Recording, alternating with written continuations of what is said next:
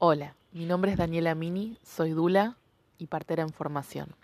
Te invito a que me sigas en mi Instagram arroba parirás. Voy a estar compartiendo distintos podcasts eh, por aquí, así que espero que si te gustan o si tienes alguna duda o algo que preguntar, me escribas y voy a estar muy feliz de escucharte, de leerte. Bueno, en el podcast de hoy voy a hablar sobre preparto. Es muy interesante pensar al preparto como el trabajo que está haciendo el cuerpo para anticiparse a la llegada de nuestro hijo o de nuestra hija. Es muy, muy importante que puedas ir reconociendo esas señales y entendiéndolas precisamente como preparaciones, nuestro cuerpo trabajando activamente para lograr el comienzo del trabajo de parto activo. ¿De qué hablamos entonces cuando hablamos de preparto? Estamos hablando de un conjunto de sensaciones, de señales que van a funcionar como brújulas, ¿no? Señales que nuestro cuerpo nos, nos manda, nos envía para que nos demos cuenta que algo está comenzando. Como siempre decimos, eh, cada mujer es un mundo y además de eso, cada mujer en cada una de sus gestaciones puede presentar diferentes sensaciones y señales.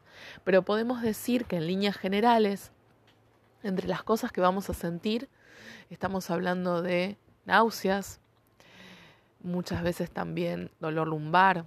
Ese dolor lumbar a veces puede irradiar ¿no? hacia las rodillas, incluso a veces llega hasta los tobillos, puede irradiar hacia adelante. Podemos presentar algo muy muy similar al dolor menstrual que tenemos cuando está comenzando nuestra menstruación o cuando está promediando. Y también, por supuesto, pueden aparecer contracciones, ¿no?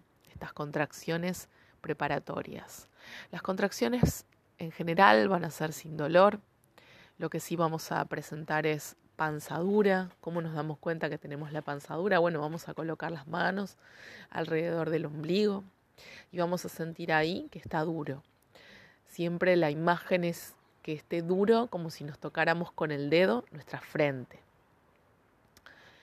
Esas contracciones podría alguna que otra presentar algún dolor, van a ser irregulares, ¿sí? Podría llegar a ser que se regularicen por un periodo corto de tiempo, ¿no? Tal vez presentar contracciones cada 10 minutos durante media hora, durante 40 minutos, pero luego se cortan, ¿sí?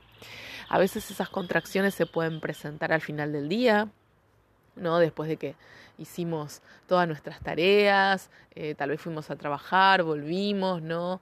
Eh, qué sé yo, ordenamos nuestra casa, nos vamos a acostar, nos quedamos como tranquilas, uy, y ahí sentimos, ¿no? A veces en realidad no es que no hubo contracciones en el día, sino que no tuvimos un registro tan claro como sí tenemos cuando estamos relajadas, acostadas y tal vez incluso hasta acariciándonos la panza.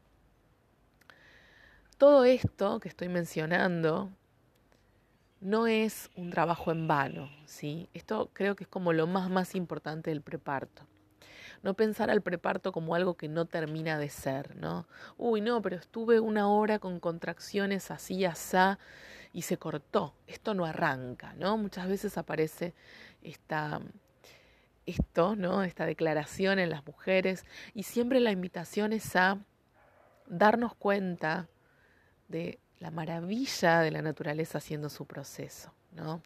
De cómo realmente nuestro cuerpo se está preparando, está trabajando. No existen las contracciones falsas, no hay contracciones falsas, las contracciones son contracciones. Tal vez no son contracciones de parto activo, ¿sí? Tal vez no van a ayudar a la dilatación que, ¿no? que, no, que hace que nuestro bebé esté ahí por nacer, pero sí van a ayudar a que todo se vaya preparando, ¿sí? Sí van a ir ablandando el cuello, van a ir centralizándolo. Entonces, todo lo que ocurre en el preparto sirve. Todo lo que ocurre en el preparto sirve. Esto es muy importante que lo tengamos ahí presente. Entonces, cada vez que aparezca alguna de estas cosas, también podemos sentir presión en la pelvis, ¿no? Que ya nuestro bebé se empieza como a acomodar y entonces ahí sentimos esa presión. Eh, hay mujeres que manifiestan también sentir una especie de apertura, ¿no? De, rotación de, del, del fémur, de, de la cadera, ¿no? Abriéndose. Esto también es, es preparación, es preparación pura. Y también podría ocurrir en este preparto la pérdida del tapón mucoso. ¿sí? El tapón mucoso se puede ir perdiendo de a poquito, ¿no? días ahí perdiéndolo. El tapón mucoso, como bien lo indica la palabra, es una especie de moco, ¿sí? Em, que tiene alguna coloración, puede tener así como una coloración rojiza, que eso indica que el cuello se está modificando. Em, también puede tener ahí algún como tono amarillo. Em, bueno, todos estos indicios son indicios de que el preparto está comenzando y que el trabajo de parto está cerca. Cuando hablamos de que está cerca es importante también entender que eso no quiere decir que sea mañana, ¿sí? Hay mujeres que tienen prepartos de una semana, mujeres que no registran haber tenido preparto, ¿sí?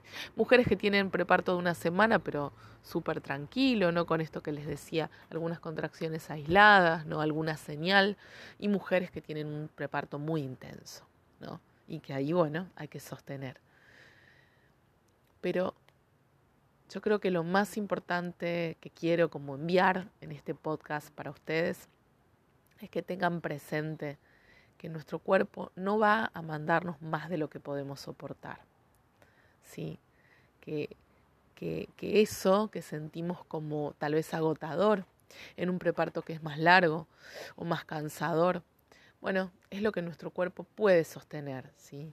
Entonces ir encontrando ahí herramientas para ir pudiendo atravesar cada una de las propuertas que trae nuestro cuerpo y el nacimiento de nuestro hijo o hija.